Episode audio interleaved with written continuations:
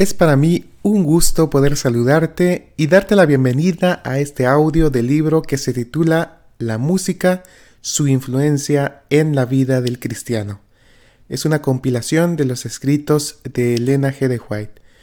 Voy a iniciar con el prefacio y posteriormente seguiremos con el capítulo número uno. Prestemos atención. El pueblo del advenimiento, cual peregrino en este mundo, avanza en dirección a un mundo mejor.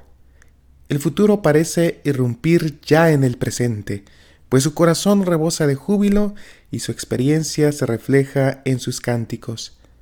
Aunque no se cuestione la importancia de la música en la experiencia cristiana, han surgido discusiones en cuanto al criterio de su selección.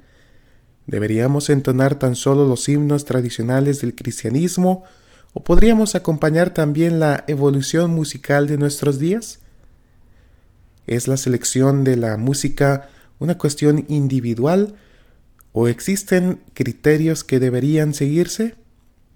La cuestión se presenta realmente compleja y es difícil de solucionar, pero en este libro se pueden encontrar algunos principios relevantes.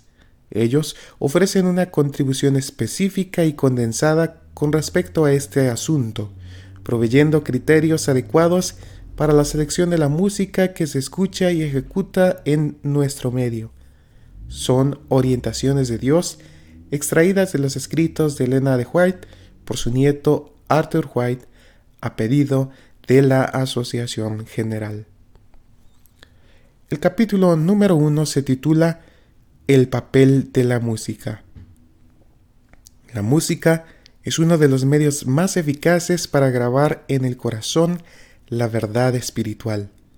A través de ella, las tentaciones pierden su poder, la vida adquiere nuevo significado y nuevo propósito y se imparte valor y alegría a otras almas.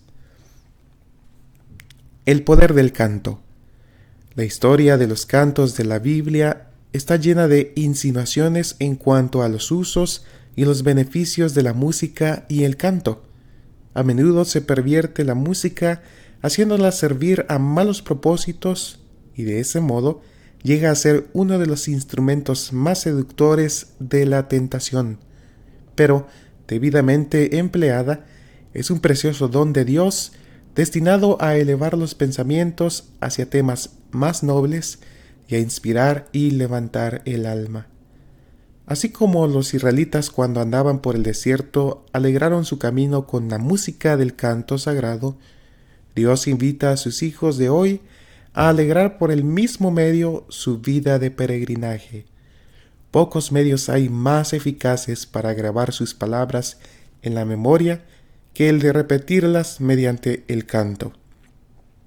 Y esa clase de canto tiene un poder maravilloso tiene poder para subyugar naturalezas rudas e incultas, para avivar el pensamiento y despertar, despertar simpatía, para promover la armonía en la acción y desvanecer la melancolía y los presentimientos que destruyen el valor y debilitan el esfuerzo.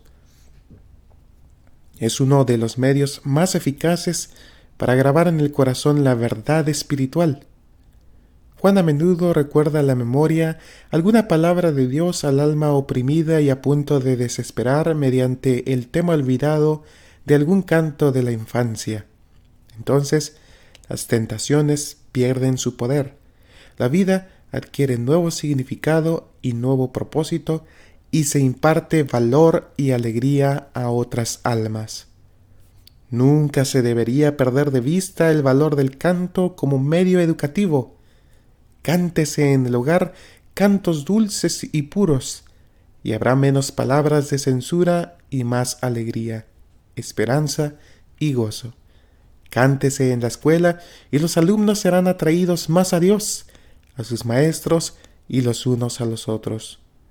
Como parte del servicio religioso, el canto no es menos importante que la oración. En realidad, más de un canto es una oración un arma contra el desánimo. Si hubiera mucha más alabanza al Señor y muchos menos tristes relatos de desánimos, se ganarían muchas más victorias. Tributemos alabanza y acción de gracias por medio del canto. Cuando nos veamos tentados, en vez de dar expresión a nuestros sentimientos, entonemos con fe un canto de acción de gracias a Dios. El canto es un arma que siempre podemos esgrimir contra el desaliento, abriendo así nuestro corazón a los rayos de luz de la presencia del Salvador, encontraremos salud y recibiremos su bendición. Para grabar verdades espirituales. El canto es uno de los medios más eficaces para imprimir verdades espirituales en el corazón. Mediante las palabras del canto sagrado, a menudo se abren las fuentes del arrepentimiento y la fe para fortalecer la vida cristiana. Por la noche y por la mañana, uníos con vuestros hijos en el culto a Dios, leyendo su palabra y cantando sus alabanzas. Enseñadles a repetir la ley de Dios. Respecto de los mandamientos, los israelitas recibieron esta instrucción.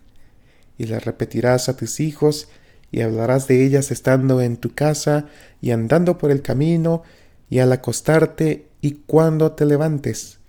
De acuerdo con estas palabras, Moisés instruyó a los israelitas en cuanto a ponerles música a las palabras de la ley.